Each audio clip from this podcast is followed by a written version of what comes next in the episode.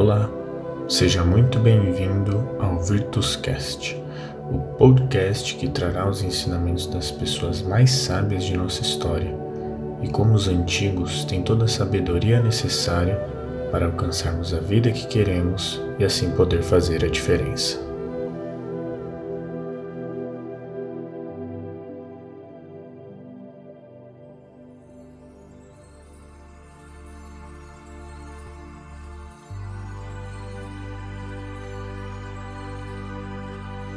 Apego uma ligação afetuosa. Na família, por exemplo, é um grupo de pessoas que possuem grande afeto uns pelos outros. Mas o que pode gerar uma grande dúvida é: nós somos obrigados a amar nossos familiares, nossas mães, pais, tios? Somos obrigados a seguir o caminho que nossa família decidiu para nós? Culturalmente, somos muito apegados a nossos familiares e muitas vezes as escolhas que tomamos em nossas vidas têm mais a ver com o que nossos familiares desejaram para nós do que efetivamente o que nós desejamos para nós mesmos. Além disso, podemos sentir uma certa obrigação em estar próximo o tempo todo daqueles que amamos e, por vezes, tentar resolver seus problemas, ou seja, carregar suas cargas. Esse sentimento de obrigação pode nos causar adoecimento. Quando vemos um familiar, alguém que amamos, em uma situação ruim, já pensamos em assumir a responsabilidade de resolver o problema em prol do bem-estar do outro. E isso é ótimo, desde que saibamos o limite dessa nossa ajuda. Pois se eu focar muito em resolver o o problema do outro e negligenciar minha saúde, minha vida, posso gerar um outro problema. Então, o que de início foi uma ótima iniciativa acaba se tornando um problema maior ainda. Basta ver como devemos lidar com problemas em um voo, por exemplo. O piloto nos orienta a primeiro colocar as máscaras de oxigênio em nós mesmos e depois nos preocuparmos com aqueles à nossa volta. Se nós estivermos bem, nossa ajuda com certeza será mais eficiente.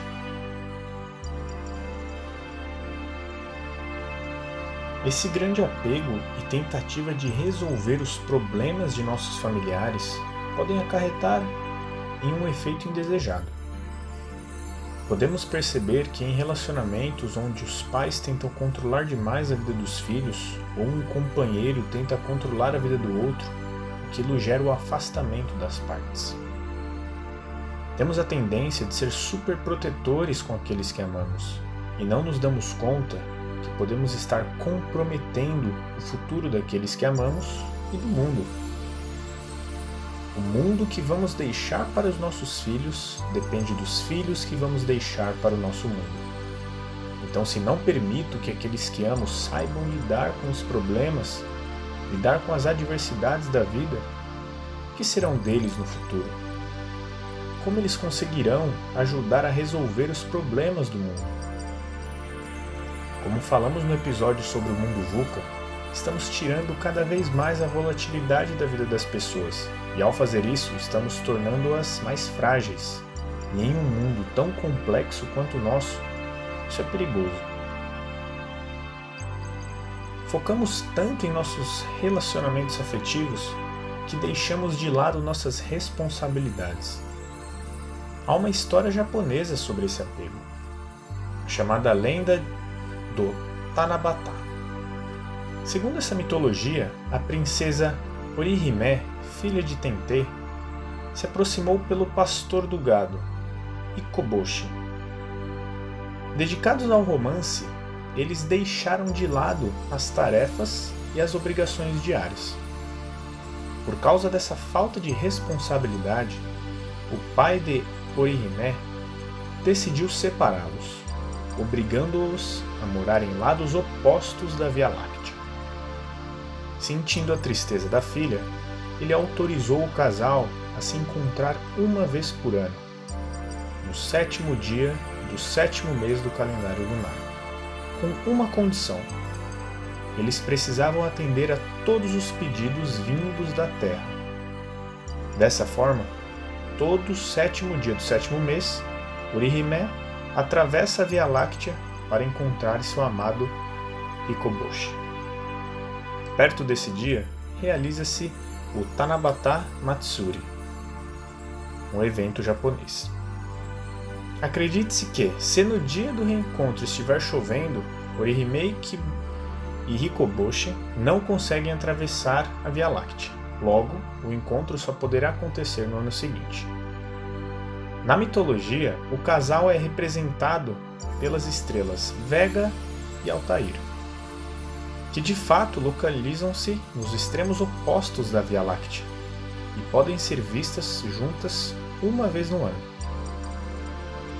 É uma mitologia que pode nos mostrar que o apego pode afastar aqueles que amamos.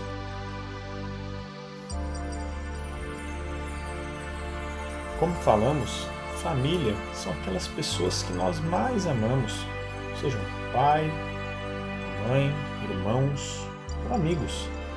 Queremos o melhor para eles. Por querer o melhor, às vezes fazemos coisas que causam mais malefícios que benefícios. Se temos um amigo com depressão ou ansiedade, queremos ajudá-lo da melhor forma, através de conversas, por exemplo. Mas não podemos querer assumir toda a responsabilidade do tratamento. Isso deve ser feito pela própria pessoa, em conjunto com o acompanhamento profissional de psicólogos, de médicos. Temos que saber os limites de nossa ajuda.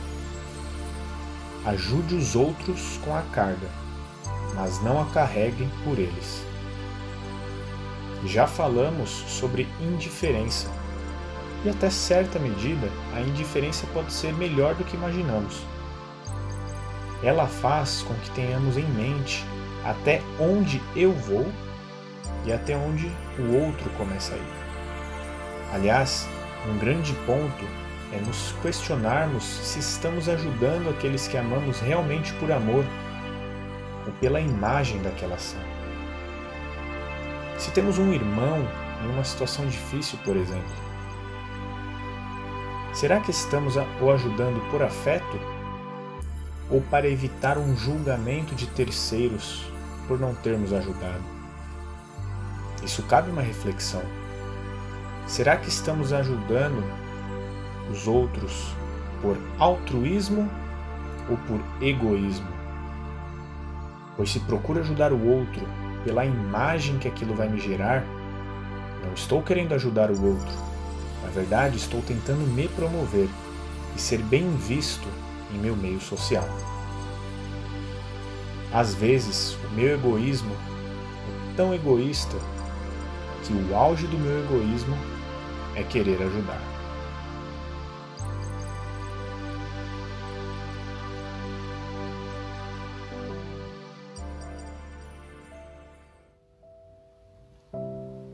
Muito obrigado por escutar esse episódio do Virtuscast. Espero que tenham gostado desse episódio. Caso tenha alguma dica, feedback, entre em contato pelo nosso Instagram @virtuscast ou pelo e-mail virtus.cast@gmail.com.